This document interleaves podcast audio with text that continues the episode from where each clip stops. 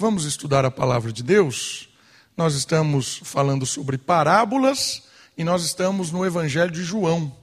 Nós estamos na reta final, olhando todos os ensinamentos parabólicos de Jesus. E parábola, para você que está chegando, para você que ouvindo pela primeira vez uma parábola, e também para recordar aos irmãos e irmãs que estão caminhando com a gente, parábola é um recurso didático, é um meio de ensino, é uma forma de ensinar alguém. Isso é uma parábola. E na Bíblia como um todo tem parábola. Desde Gênesis até Apocalipse tem parábola. Porque parábola era muito comum naquele tempo bíblico ensinar, era um costume comum do Oriente Médio Antigo ensinar parábola. Por isso que a criança desde pequeno já entende uma parábola, porque ela é algo que trabalha com a imaginação. E o que é uma parábola então? Pode ser uma palavra, pode ser uma frase, pode ser uma história que pega algo do cotidiano para ensinar uma verdade espiritual profunda. Usa-se o trigo para falar da igreja. Usa-se um castelo para falar do poder de Deus. Usa a ovelha para falar do povo. Esse método é uma forma de tornar visual, muitas vezes, conceitos que são difíceis de ensinar. Jesus é mestre em parábolas. Jesus revolucionou o método parabólico e muito legal perceber, praticamente tudo que Jesus ensinou, praticamente todas as suas palavras de ensino foram parabólicas. Então olha que legal, nós estamos caminhando aí há mais de um ano nos livros, de, nos livros né, nas parábolas de Jesus. Depois dessa nossa série, você vai poder falar, olha, eu olhei, estudei, praticamente tudo que Jesus disse que está registrado na Escritura, nós estudamos. Olha que interessante, porque Jesus abria a boca e falava em parábola. E nós estamos, desde Mateus, agora chegando no último evangelho, analisando 99% das parábolas de Jesus. Certo? Não, não abordamos algumas, mas praticamente tudo, tudo que Jesus disse nos evangelhos, parabolicamente nós estamos estudando. E a parábola de hoje é uma parábola que está num capítulo todo, mas eu quero dar ênfase a um versículo. A parábola de hoje é a parábola do pão. Evangelho de João, capítulo 6, versículo 35. Abra sua Bíblia, por favor, por gentileza, na parábola do pão. Evangelho segundo João registrou, capítulo 6, versículo 35. Diz assim Palavra de Deus. E Jesus lhes declarou: Eu sou o pão da vida. Quem vem a mim jamais terá fome, e quem crê em mim jamais terá sede. O papo de hoje é sobre visão espiritual. Jesus, neste capítulo, vai provocar por meio da parábola todos aqueles que estão ouvindo ele a parar de enxergar o mundo só com uma visão material, uma visão imediatista, e enxergar a realidade com uma visão espiritual. Algumas informações, olha só, sobre esta situação. Este capítulo do Evangelho de João pode ser chamado do capítulo do pão. Olha que legal isso. A parábola do pão, a palavra pão, aparece nesse capítulo 21 vezes, mais ou menos. E sempre em ensinos parabólicos complementares um do outro. Isso aqui é legal demais em Jesus. Não é porque Jesus usou um símbolo que aquele símbolo representa sempre a mesma coisa. Esse é um erro comum às vezes que a gente vai para a Bíblia. A palavra fogo aparece, a gente acha que fogo sempre é inferno. E aí comete erros grotescos, porque às vezes o fogo está falando sobre lapidar, purificar, limpar parábola do fogo é usado de diversas maneiras, até mesmo para o Espírito. O Espírito de Deus é associado parabolicamente em um momento com o fogo. E nesse capítulo é extraordinário, porque a palavra pão aqui, ela tem vários significados, vários símbolos diferentes. Então, às vezes a gente fala de pão, já imagina a ceia. Comum isso. Mas a ceia é um aspecto parabólico do pão. Aqui nós vamos ver alguns alguns. São 21 vezes que o termo pão aparece. Então perceba como Jesus, de forma complementar, vai usando o pão como símbolo de várias coisas nessa parábola. Quando comparado com a conversa com a mulher samaritana e com o discurso na festa dos tabernáculos, é possível perceber que a temática é muito similar. Jesus ofereceu a si mesmo para resolver os dilemas mais profundos da humanidade. O que importa não é o que ele pode fazer por você, mas quem ele é. Esta parábola é muito parecida com aquela conversa com a mulher samaritana. Quando Jesus pede água para ela, e ela no poço, e ela fica impressionada quando Jesus diz para ela que ele é a água viva. Ele pode fazer brotar no coração dela uma fonte interminável de água. Jesus estava se referindo ao Espírito, dizendo para ela: Vim e bebe em mim mesmo, porque eu mato a sua sede definitiva. Discurso dos tabernáculos. Na festa dos tabernáculos, Jesus diz assim: Você está com sede? Venha a mim e beba. Esse discurso parece que Jesus ele está assumindo uma responsabilidade muito grande. E com essas palavras de Jesus, venha a mim e beba, ou ele é maluco, não tem noção do que ele está dizendo, ou ele é Deus, não tem meio termo. Para dizer que ele mesmo mata a sede das pessoas, ou ele é doido ou ele é Deus. E olhando a vida de Jesus, a, as atitudes, o exemplo, não tem nada de louco nesse homem. Claramente é o próprio Deus, Deus Filho encarnado. Nesse discurso do pão é muito similar. Jesus também usa o símbolo do pão como usou da água. Ele diz que ele é o pão. Não é o que ele tem para oferecer, é quem ele é. A partir desse nosso encontro com o pão vivo, o pão que desce do céu, o pão de Deus, que são os termos parabólicos desse capítulo, nós começamos a perceber que ele tem algo para matar a nossa fome espiritual. Ele é aquele que faz com que os nossos olhos enxerguem o que verdadeiramente importa nessa vida. Jesus é o próprio pão, ele é a vida, ele é aquele que nos faz alimentarmos para a eternidade. Esse é o capítulo 6, usando a ideia da parábola do pão. Mais algumas informações, olha só. O capítulo começa com a multiplicação dos pães e peixes, quando Jesus sacia a fome da multidão. No versículo 14, as pessoas observam o milagre, o reconhecem como o profeta prometido e querem que ele seja coroado rei. Olha como começa esse capítulo. O capítulo começa com aquela história bem conhecida, que Jesus pega os pães, os peixes, e ele faz com que esses elementos sejam multiplicados e faça com que mate a fome de várias e várias, uma multidão de famílias são abençoadas na multiplicação dos pães. E sabe o que é legal? Quando o povo vê aquilo que está acontecendo, eles fazem uma associação ao Antigo Testamento. Eles falam: Este é o profeta que Moisés disse, Deuteronômios. Moisés falou que viria um profeta maior do que ele. E Moisés era o símbolo de Israel. Moisés era aquele que abriu o mar, é aquele que fez descer pão do céu, é aquele que estava caminhando com o povo. Mas na verdade, Jesus vai ensinar eles que Moisés era um instrumento. Moisés não era aquele que fazia isso acontecer, era o próprio Deus que fazia. Moisés era o meio que trazia esses benefícios. E olha que extraordinário.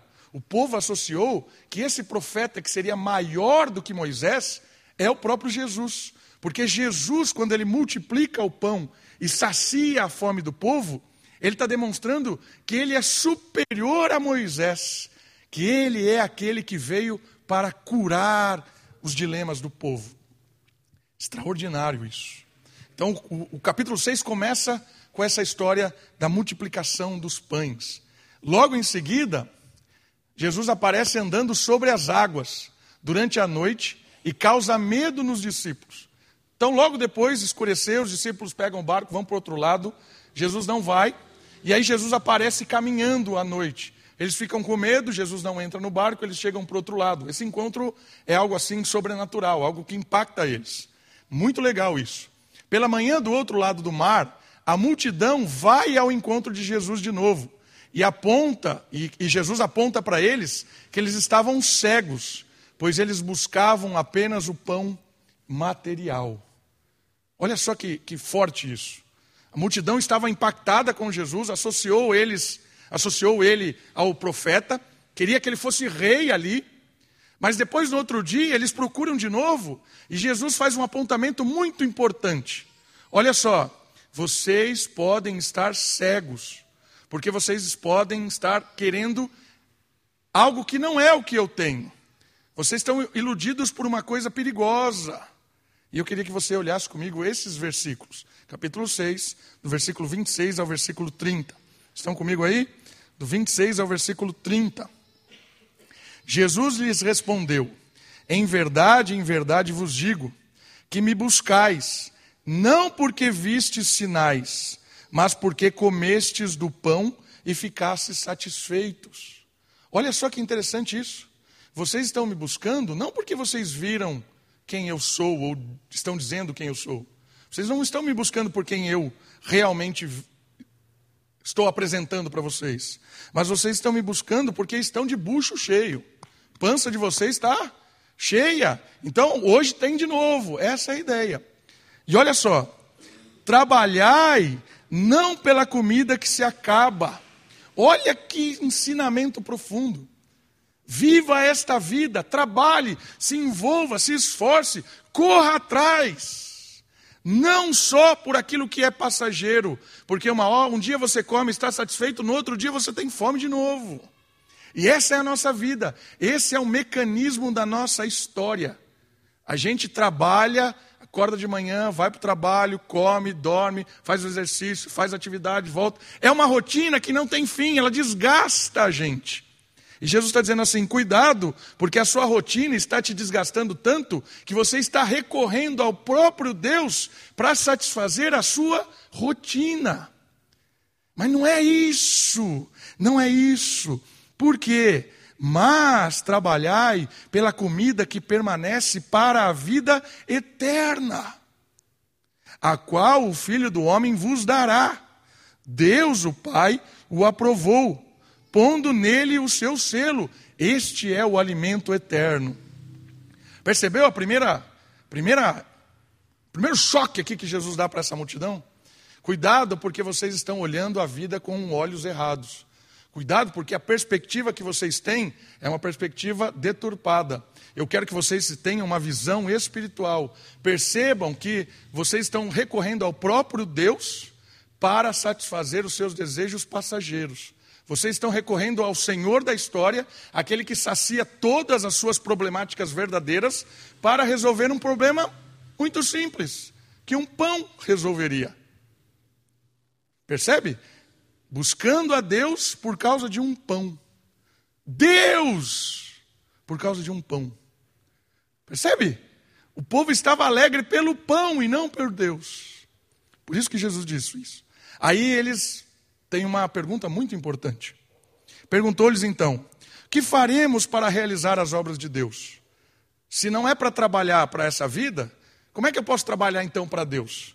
Se essa vida, o meu trabalho, me dá o pão que passa, que come e depois vem a fome de novo, como é que eu posso trabalhar para Deus e ter essa fome saciada? Que pergunta extraordinária. Então me fala, o que eu tenho que fazer para Deus para que a minha fome acabe? 29.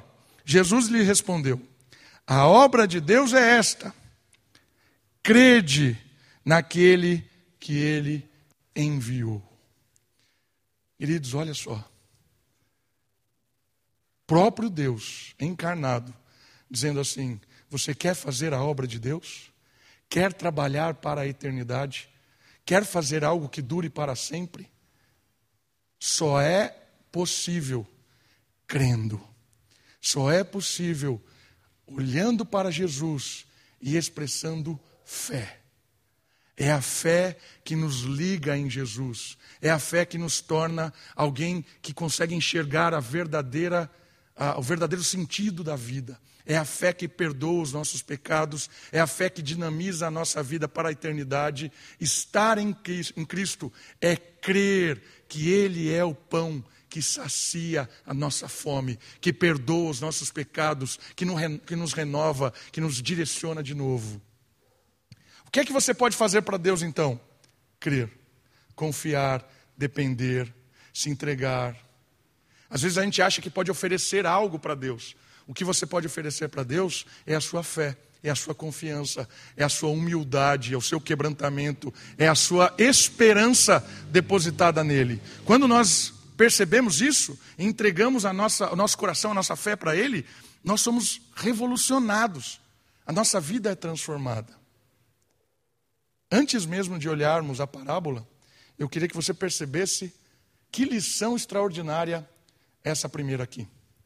Porque tem muitas pessoas que já perceberam Jesus, já perceberam Jesus na igreja, mas não entenderam quem ele é. Tem pessoas que estão tendo encontros e encontros juntos com o povo de Deus, numa comunidade evangélica.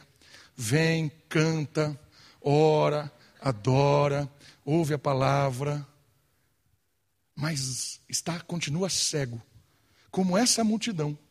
A multidão foi lá, viu a multiplicação dos pães, extraordinário, disse: Esse é o profeta mas ainda permanecia cego. Voltava a semana seguinte, voltava o dia seguinte para continuar que, explorando aquilo que Jesus podia fornecer. Queridos, pare e pense: por que você está aqui essa noite? Você veio buscar a bênção de Deus ou o próprio Deus? Você veio buscar o alimento necessário para viver? Uma promessa de um emprego, de um carro, de uma nova vida? Ou você veio buscar o próprio Deus? Percebeu? Percebeu isso? E tem gente que está cega. E o que é que cega as nossas vidas para ter um encontro com Deus?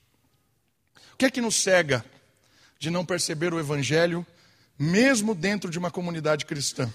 Sabe o que nos cega? Muitas vezes é o nosso desejo de ser reconhecido nesse mundo o desejo de ser reconhecido, nesse mundo, de ser aplaudido nesse mundo. O desejo de querer ser alguém grande nessa história.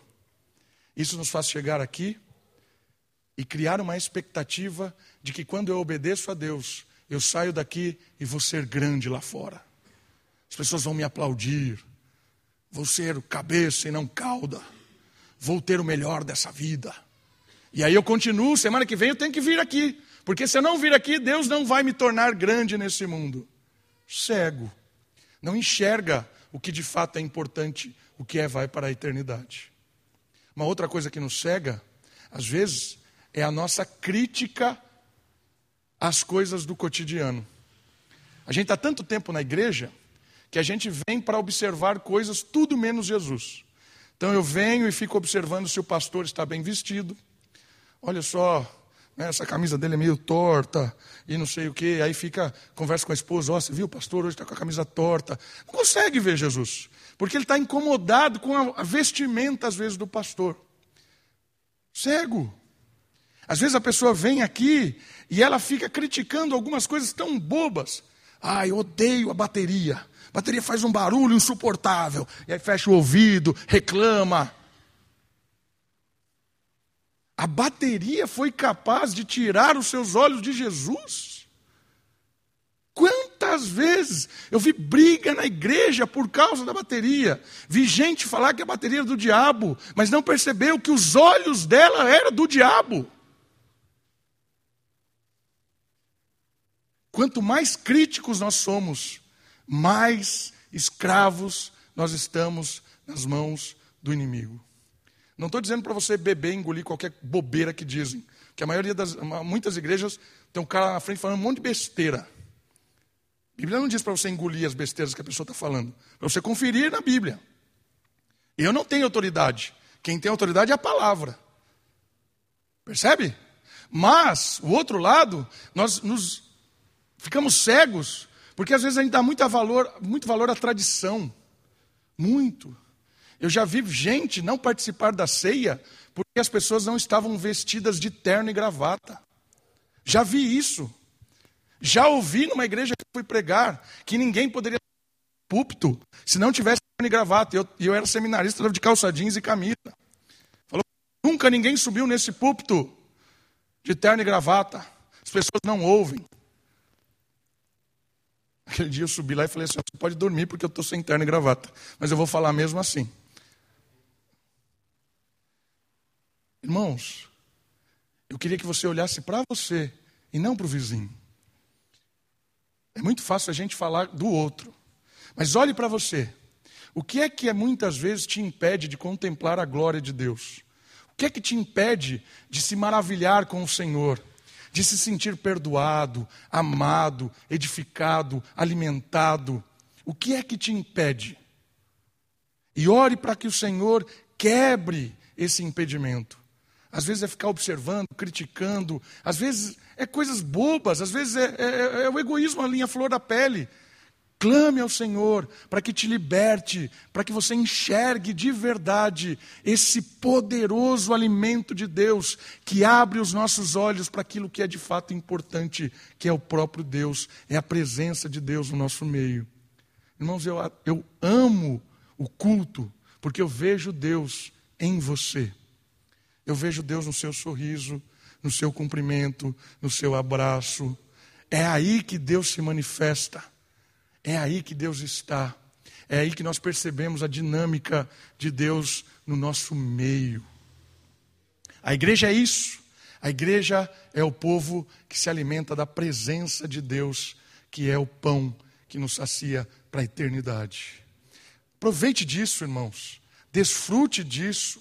Busque isso e sonde o seu coração para que não tenha nenhum impedimento, nenhuma cegueira, para que você não fique dando importância para coisas que são secundárias e coisas às vezes que não têm importância alguma, é apenas uma tradição chata, uma regra às vezes sem noção, que nos impede de aproximarmos do verdadeiro Deus.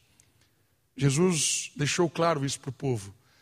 Eu posso te alimentar para que você enxergue a verdadeira questão eterna dessa vida. E um dos símbolos usados aqui, né, o símbolo usado aqui, é o pão. Vamos observar pelo menos dois significados da parábola do pão. O primeiro deles aparece como o pão, o pão do céu. Em resposta ao que eles deveriam fazer para cumprirem a obra de Deus, Jesus apresenta-lhes a fé. Em resposta a que sinal lhes apresentava, pois Moisés teria trazido o pão do céu, o mestre lhes fala o pão divino. Então, logo em seguida, Jesus diz lá, no 32, Em verdade, em verdade vos digo, não foi Moisés quem vos deu o pão do céu, mas meu Pai é quem vos dá o verdadeiro pão do céu. Porque o pão de Deus é aquele que desce do céu e dá a vida ao mundo. E disseram-lhe: Senhor, dá-nos sempre desse pão. Olha onde é que Jesus vai. Jesus vai para a história do Êxodo. Jesus vai pela peregrinação no deserto. Porque Jesus é aquele que tipifica plenamente, representa plenamente Moisés, superior a Moisés. Tudo aquilo que Moisés e o povo vivenciaram no deserto, Jesus, agora, como Israel perfeito, como o servo perfeito de Deus, ele tipifica todas as, aquelas histórias e agora ele remonta essas histórias, mostrando que aquilo que Deus fez lá em Israel, ele faz.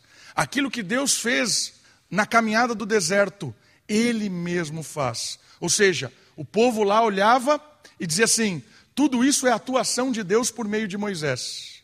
Agora, quando eles olham para Jesus, eles dizem: é o próprio Deus Jesus está apresentando para eles isso. É o próprio Deus que fazia em Moisés, agora é Deus Filho encarnado fazendo por meio de Jesus. Olha que maravilhoso isso.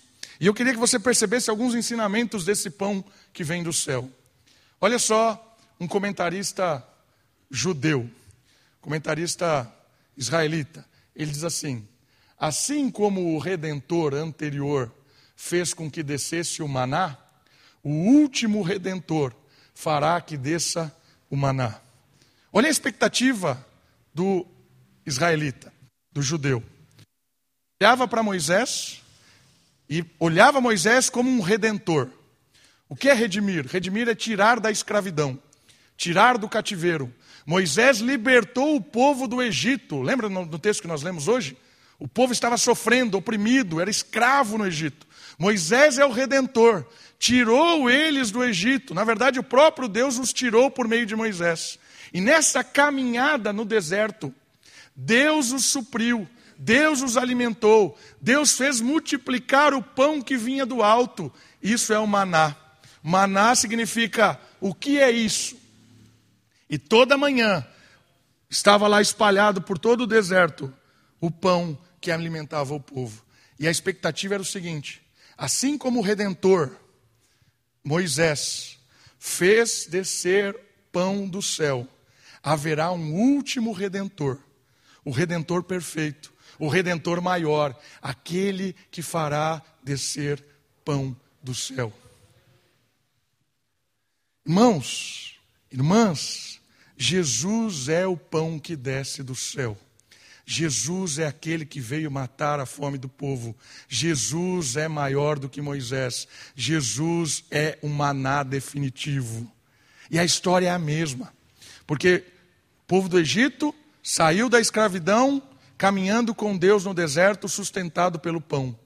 Nós, quando cremos em Cristo, como o texto nos diz aqui, quando entregamos a nossa vida a Ele, quando pedimos perdão do nosso pecado, cremos que Jesus morreu no nosso lugar, nós somos libertos da escravidão, nós somos tirados das amarras do pecado, nós saímos, somos libertos e começamos a peregrinar onde? No deserto. Esse mundo é o deserto. É a ideia de que não chegou o novo céu e a nova terra ainda. Canaã está prometida. Nós estamos caminhando no deserto, só que há algo extraordinário, diferente daquele primeiro povo. Aquele primeiro povo se alimentou com o primeiro maná. Mas nós podemos nos alimentar com o maná definitivo, o pão de Deus que veio para saciar a nossa, nossa fome definitiva no deserto. Quer, poder, quer continuar caminhando com forma poderosa nesse mundo, quer ser alguém focado, alguém que não se distrai nem para a direita nem para a esquerda, enquanto está caminhando num lugar sem direção que é esse mundo, é o alimento que vem do alto, é o próprio Cristo. É só Jesus que nos firma, é só Jesus que nos, não nos faz ser ficar deriva nesse deserto. Só Jesus. E eu acho que é legal a história lá do Egito, que nos ajuda a experimentar de Jesus diariamente. Porque o pão, toda manhã estava lá. E Jesus nos ensinou a orar: Pai nosso, que estais no céu, santificado seja o teu nome, venha o teu reino. O pão nosso de cada dia nos dai hoje. Queria esta frase: O pão nosso de cada dia nos dai hoje. Tem a ver ou não tem a ver com a história do maná? O pão de cada dia. Sabe o que isso significa? Jesus nos ensinou a depender dele todos os dias, a confiar nele todos os dias, porque ele vai prover, meu irmão, minha irmã, ele vai prover. Acorde pela manhã e creia que o pão vai estar. Imagina, os israelitas iam dormir, Deus falou assim: Eu não quero que vocês guardem, não quero. Deixa lá o maná. Colheu o suficiente para o dia de hoje? Colhi. Agora você tem que crer. Creia que amanhã vai amanhecer e o pão vai estar lá de novo. Creia nisso. Eles dormiam na expectativa do, do pão aparecer de novo. Quantas vezes nós dormimos e não sabemos se o pão do dia seguinte vai estar garantido. Quantas vezes nós perdemos a nossa noite, a nossa paz, nosso coração, porque a gente acha que a gente tem que dar conta dessa vida, é a gente que tem que sustentar. Botaram na cabeça de muitos homens que eles são os provedores. Caia fora disso, você não é provedor de nada. Enquanto você achar que você é o provedor da sua casa, você vai viver uma vida angustiada, que nem um louco, correndo atrás, que nem um maluco. Quem é o provedor da sua casa é Deus. É Ele que vai dar o pão de cada dia. É Ele que vai descer o maná do céu. É Ele quem te sustenta. Saia fora dessa ideia de que você é o provedor. Não é. E aí, perceba o poder desse, desse, desse ensinamento, o poder disso. Dormir tranquilo, é aquilo que o salmista diz. Aqueles que são meu dormem tranquilamente porque Deus proverá o alimento, Deus proverá a necessidade, Deus vai cuidar. Será que a gente tem fé o suficiente para isso? Será? Essa é uma boa pergunta que você tem que responder. Porque a gente perde a paz muito fácil. A gente é muito ansioso. A nossa ansiedade às vezes é extremada. E a nossa ansiedade às vezes até vira patológica, vira doença. Porque a gente acredita realmente que nós é quem cuidamos de nós mesmos, é nós quem cuidamos dos nossos filhos, é nós quem cuidamos da nossa esposa, do nosso trabalho, do nosso negócio. E a gente, a gente crendo nessa coisa de que eu tenho poder para cuidar, irmãos, isso é massacrante. Isso daqui não é um discurso para que você chute tudo, não trabalhe, não se esforce, não ore. Não, mas é um discurso para que você creia um discurso para que você coloque o coração nas mãos de Deus, coloque tudo nas mãos do Senhor e durma com tranquilidade. Durma o sono dos justos, durma com a sua esposa com alegria, que cada dia Deus vai prover o sustento na hora certa, do jeito certo, da maneira certa. Deus faz isso. Uma vez eu estava no seminário, tinha acabado de casar, né? Eu casei e fui para o seminário, 2006 isso. Moramos um ano no seminário, eu e a Kate. Nós morávamos no seminário lá e nós vivíamos com 500 reais. Dez anos atrás, 500 reais. Dez anos a mais, né? Nossa, estou perdendo tempo. 2006, quase 20 anos atrás. Nós, nós vivíamos com 500 reais. 300 ia para pagar o aluguel da casa. Né? Então você percebendo, né? Muito bem. Aí um dia, faltava 100 reais para fechar a nossa conta. 100 reais. O que nós vamos fazer? Já fizemos de tudo. Kate vendia, você sabe como a Kate era. Kate vendia as coisas, íamos atrás, fazia lá esfirra que ela fazia, eu nem sei o que ela fazia, fazia de tudo. Eu só comia, ela que fazia. E aí, por isso que eu sou gorda, ela é magra. E aí a gente ia lá, dava tudo. Não tinha mais o que fazer. Acabou as nossas ideias, nossos recursos. Amanhã tinha que pagar 100 reais. E aí eu tinha que pegar uma nota de hebraico. Hebraico. Hebraico é muito chato. Eu não queria buscar aquela nota que eu sabia que ia me dar mal. Hebraico é muito difícil. Para mim, né? E fui lá. Lá no, no, seminário tinha uns escaninhos, assim. Vários escaninhos. Vários, assim.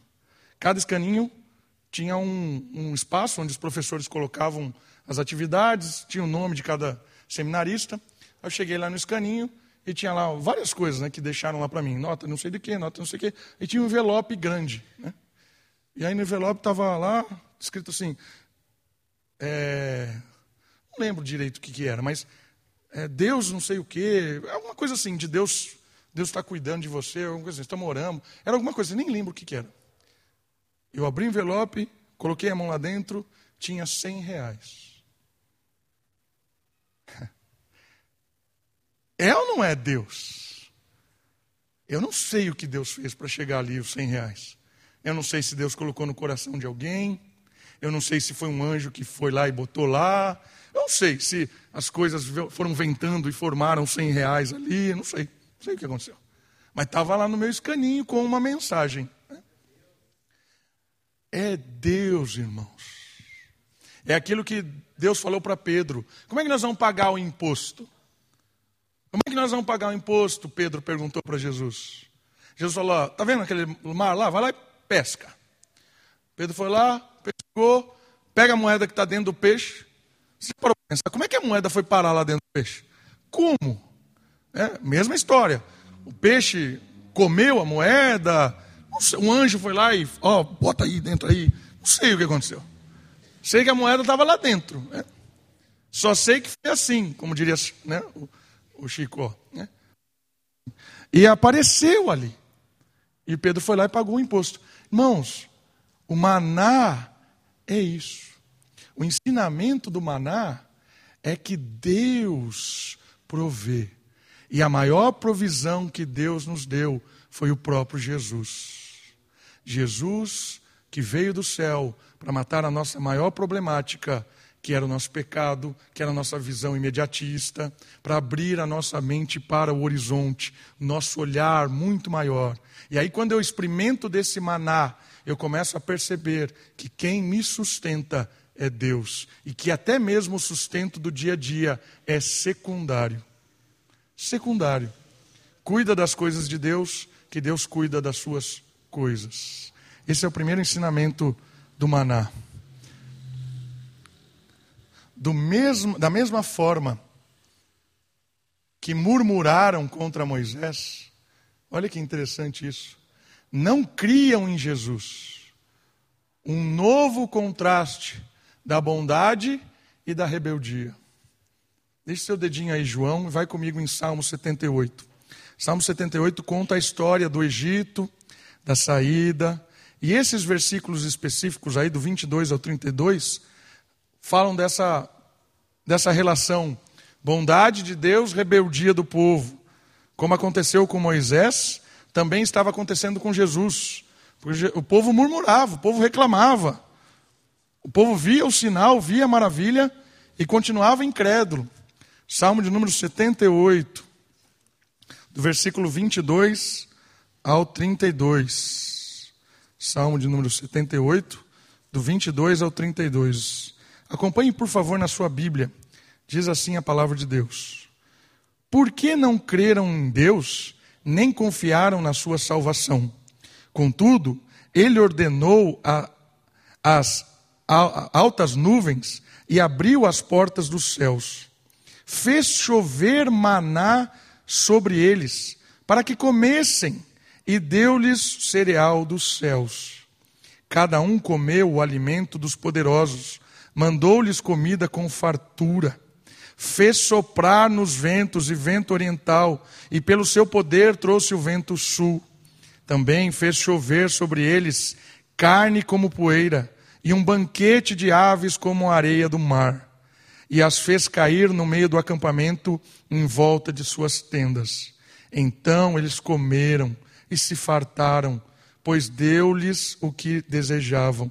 Mas não estando satisfeitos, quando a comida ainda estava na boca, a ira de Deus se acendeu contra eles, e ele matou os mais fortes. Sim, derrubou os jovens de Israel, mas assim, mas mesmo assim, eles pecaram e não creram nas suas maravilhas. Olha que história forte. O povo via, rebelde, reclamava, Deus fazia o extraordinário acontecer, caía o alimento do lado da tenda deles, supria, e eles continuavam incrédulos. E aí a ira de Deus se acendeu contra eles, por causa de uma insatisfação, por causa de alguém que não se saciava com a provisão de Deus. Irmãos, aqui tem um outro ensinamento muito legal, porque nós vivemos de uma forma intensificada agora a era da insatisfação. Porque nós estamos vivendo a era do sentimento. Nós queremos experimentar sentimentos.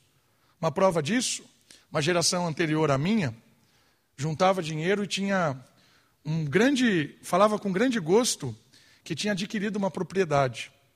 Olha, consegui a minha casa com grande esforço, levantei um bom dinheiro. Então, a visão dessa geração de conquista estava ali, talvez, num patrimônio e tudo mais.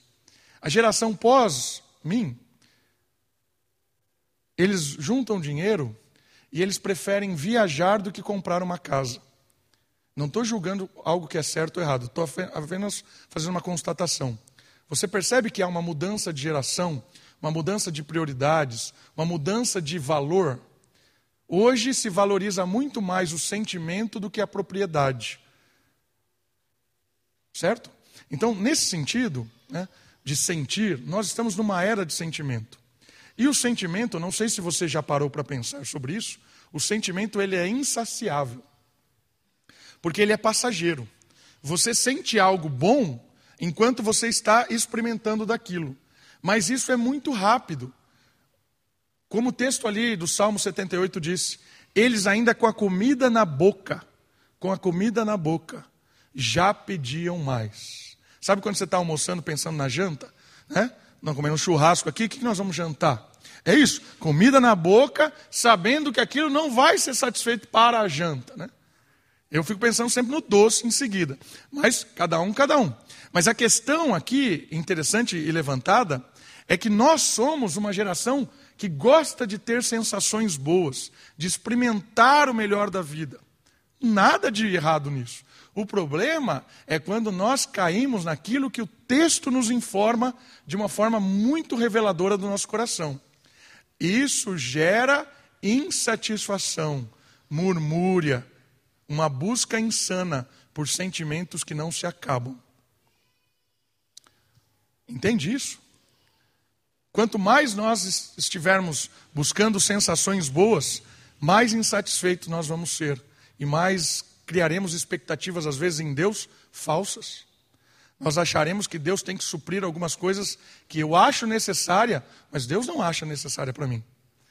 Deus está me ensinando muitas vezes que aquilo não é necessário, mas eu estou brigando comigo mesmo porque aquela sensação de ter aquilo e viver aquilo é algo que eu quero. Aqui é legal de perceber. Tem o filósofo Epicuro, que é conhecido como filósofo dos prazeres, e às vezes a gente fala prazer, já vem a ideia de prazer ruim, né? Mas Epicuro, ele tem uma sacada muito boa, porque a ideia do Epicuro é o seguinte: quando você molda o seu coração e a sua mente para ter prazer nas coisas que mantêm você vivo, você jamais será levado pela insatisfação. O que, que é esse ensinamento de Epicuro tem a ver? Porque Epicuro fala assim, ele usa o exemplo do pão, tem a ver com hoje. Ele fala assim: você come do pão, certo? Bom o pão? Extraordinário pão, Epicuro. Saciou a sua fome? Show demais. Quer mais pão? Não, estou satisfeito. Foi gostoso? Foi. Aí o que estraga o pão? Segundo Epicuro, o que estraga o pão é chuchar o pão num molho. Porque aí você vai experimentar de uma outra sensação mais gostosa. E aí nem sempre você sabe se vai ter o molho, mas o pão você tinha. Mas no momento em que você experimentou do, do molho, você começa a achar que o molho é essencial para satisfazer o seu desejo, para te dar prazer, alegria e matar a fome. Mas até então era o pão. Mas o pão e o molho. Segundo Epicuro, isso não tem fim. Depois o molinho tem que ser um molinho específico da Rens, né? Depois tem que ser alguma coisa de um tomatinho diferente, sabe essas frescuras? Olha, tem que fazer não sei o quê. Ah, não, tomate de, grande, não tem que ser tomatinho, pequenininho. Meu irmão, isso não tem fim. Epicuro tem um conselho muito bom se deleite naquilo que cumpre o seu objetivo. Tem tudo a ver com Jesus aqui. Tudo a ver. Se deleite com Deus, com aquilo que Ele provê. Nada de, nada de errado em almejar coisas boas, crescer. Nada, nada de errado nisso. O problema é a insatisfação. O problema é não conseguir mais comer o pão com tanto prazer quando não tem molho. Esse é o problema. E a gente é muito fácil, a gente se acostuma muito fácil em subir na vida. Subir é muito fácil. Mas de repente, por alguma situação da vida, a gente tem que baixar o nível. Tem que tirar o um molinho e comer pão de novo. Aí a gente entra numa crise de casal, briga lá com a esposa, com o marido. Sabia que a crise financeira é uma das maiores destruidoras de lar?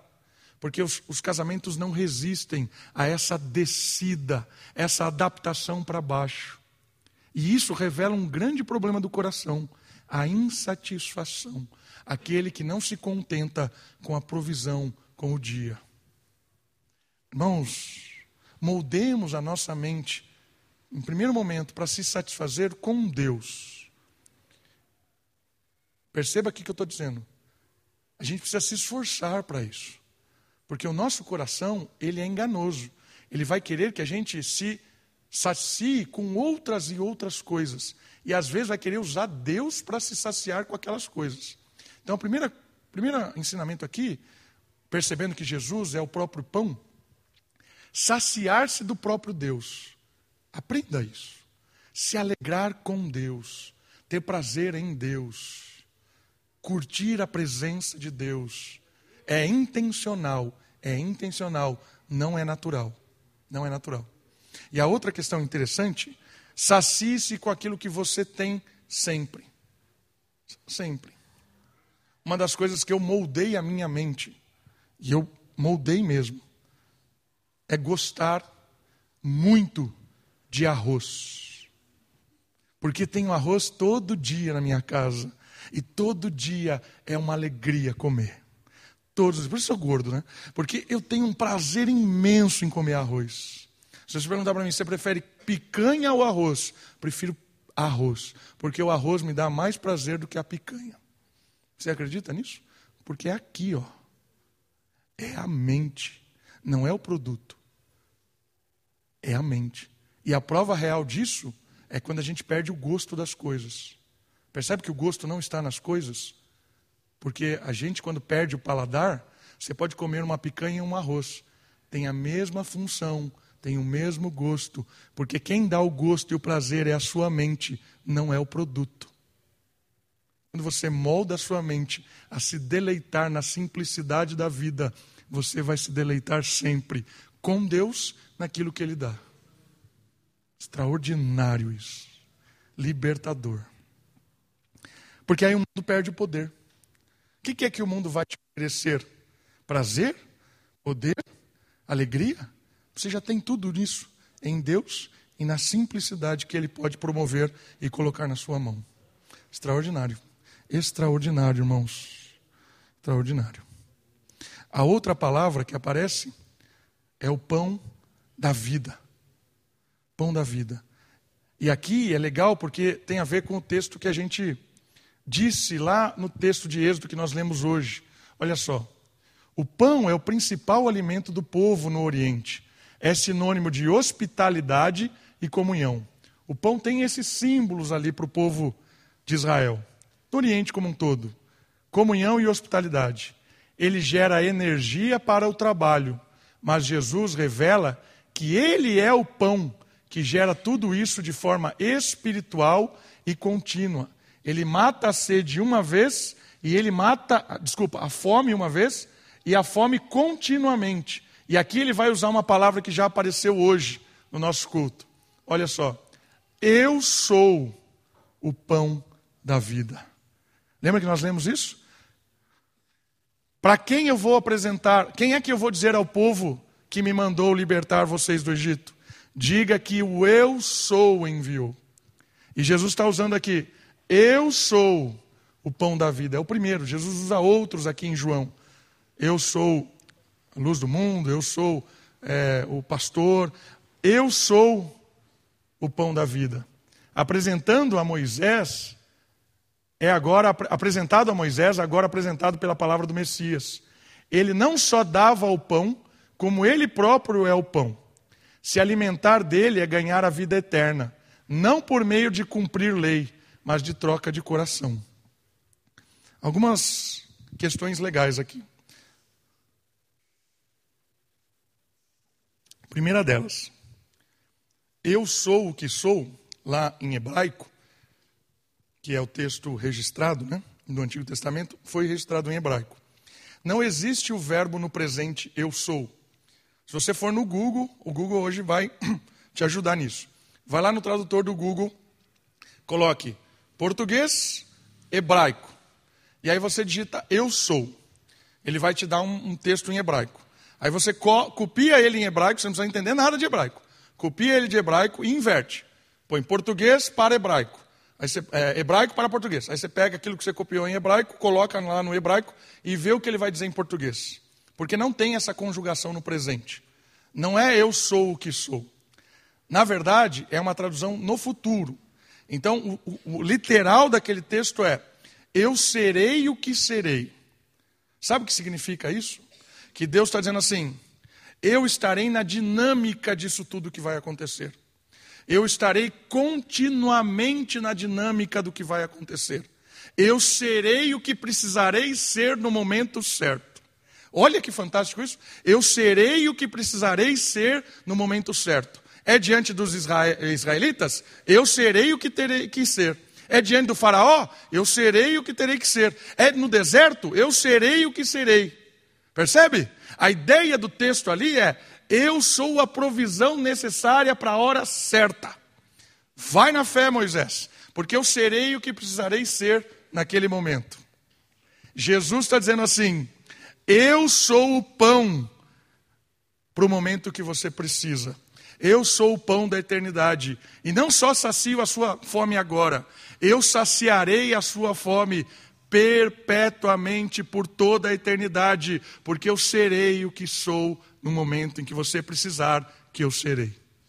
Extraordinário, extraordinário demais. Saber disso, saber disso, faz com que a gente entenda que Ele está em todos os momentos com a gente, todos. Por mais difícil que seja a situação, por mais inexplicável, por mais assim estranha, saiba de uma coisa: Deus será o que Ele precisar ser naquele momento. Ele vai ser o pão na medida, o pão certo, porque Jesus disse que estaria conosco até a consumação dos séculos. Então, meu irmão, minha irmã, em qualquer situação, Deus já disse: Eu serei o que precisar ser. Lembra daquela história de Paulo? Que ele fala que eh, na hora certa que ele vai falar as coisas, Deus coloca as palavras certas na, na, na boca dele. O próprio Jesus disse isso. Que o Espírito diria no nosso coração, no coração, o que era necessário fazer ou falar. Essa é a dinâmica do eu serei o que precisar ser. Entende isso? Eu acho que isso aqui é muito legal, porque a gente consegue viver essa vida que é incerta. Nossa vida é incerta, meus irmãos. Não, não sei o que vai acontecer daqui cinco minutos. Não sei o que vai acontecer amanhã. Você também não. Mas saiba de uma coisa: Deus será o que precisar ser amanhã. Deus será o que precisar ser à noite. Deus será o que precisar ser na hora da adversidade. Deus será o que Ele é. Fantástico isso. Esse é o ensinamento do pão da vida e da vida eterna. Por que da vida eterna? Porque é para sempre, para sempre. E é legal de perceber aqui também que esse pão, quando Jesus fornece o pão, e ali há aquela pergunta né, que eles fazem: o que nós precisamos fazer? E Jesus responde: crer. Né? E esse pão, quando você crê, quando você se alimenta dele, não é um mandamento novo, é uma troca de coração. Porque agora você já não é mais rebelde com relação às ordenanças de Deus. Mas agora você olha para as ordenanças de Deus com prazer, com alegria. Não porque a ordenança mudou, mas porque o seu coração mudou. Quando nós nos alimentamos de Jesus dia após dia, o nosso coração ele fica inundado do prazer de obedecer e servir a Deus. E por isso que não é a lei de Deus que muda, porque a lei de Deus ela é perfeita. O que muda é o nosso coração e a nossa realidade diante da lei de Deus. Em Cristo, se alimentando do pão da vida, eu tenho prazer imenso em fazer aquilo que Deus espera que eu faça.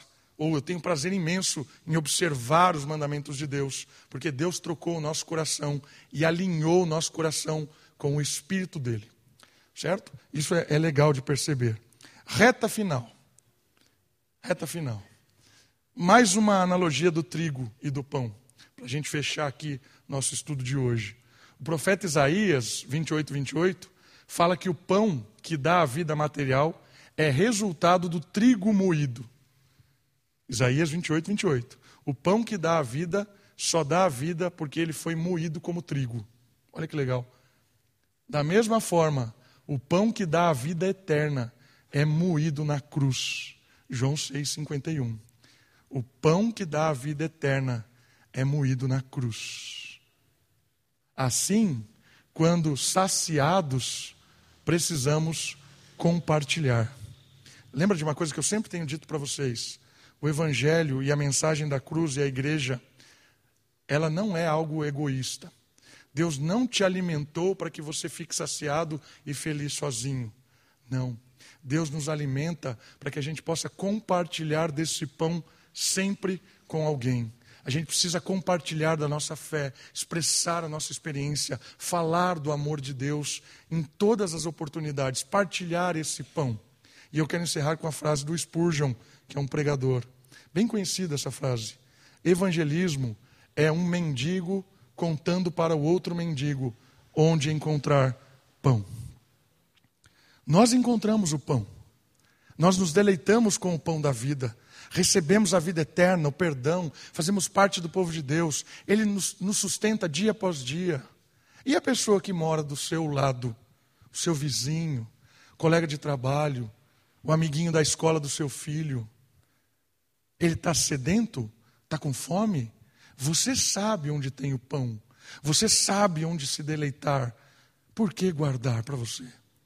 Compartilhe, fale de Jesus, anuncie essa obra, não guarde para você. As pessoas estão morrendo de fome nesse mundo, as pessoas não têm visão do que é realmente positivo. É Jesus, e isso está na sua boca, no seu coração. Irmãos, não fale que Jesus vai resolver os problemas das pessoas, porque às vezes tem pessoa que não tem problema nessa vida, não tem, porque o dinheiro sanou todos os problemas dela. E quando a gente fala isso, a gente está vendendo um Jesus que vai matar a, a, a sede e a fome, como o texto bíblico diz. Às vezes o nosso evangelismo é ruim, porque a gente fala para a pessoa que Jesus vai resolver os problemas dela. Ela olha para ela, não tem problema. Meu filho está na escola, tem um plano de saúde, estou bem de saúde, faço academia, estou malhado, estou bem aqui, estou feliz da vida. Não tem problema. Para que, que eu vou atrás de Jesus? Porque a gente está falando que Jesus resolve os problemas. Não é isso. Jesus dá vida. Jesus mata a fome espiritual. Jesus abre os olhos das pessoas que estão presas neste mundo fútil. Por isso que nós anunciamos a Jesus como o libertador, o perdoador, o que nos alimenta para a eternidade, aquele que nos dá Ele mesmo. Certo? Por isso, quando eu olho para alguém, a pessoa olha para ela e fala assim: não, tem, não me falta nada. Você pode falar para ela: falta tudo para você. O que? Tenho toda a provisão aqui. Falta Cristo. Sem Cristo não há nada. Porque Jesus é o pão da vida, é o pão que desceu do céu, é o pão que nos alimenta para a eternidade. Nós encontramos eles, ele, mas tem muita gente aí nessa vida morrendo de fome. Vamos compartilhar para que vida brote no mundo de morte. Vamos orar? Abaixe sua cabeça, feche seus olhos. Você e Deus, ore ao Senhor. Agradeça a Ele, porque Ele um dia matou a sua fome espiritual. E outra coisa, peça a Ele que nessa semana você tenha coragem, ousadia, oportunidade para partilhar do pão que é Ele mesmo. Ore por essas duas coisas, por você e pela sua família. Agradeça e interceda por oportunidades. Depois do tempo de silêncio, nós vamos cantar nosso último cântico.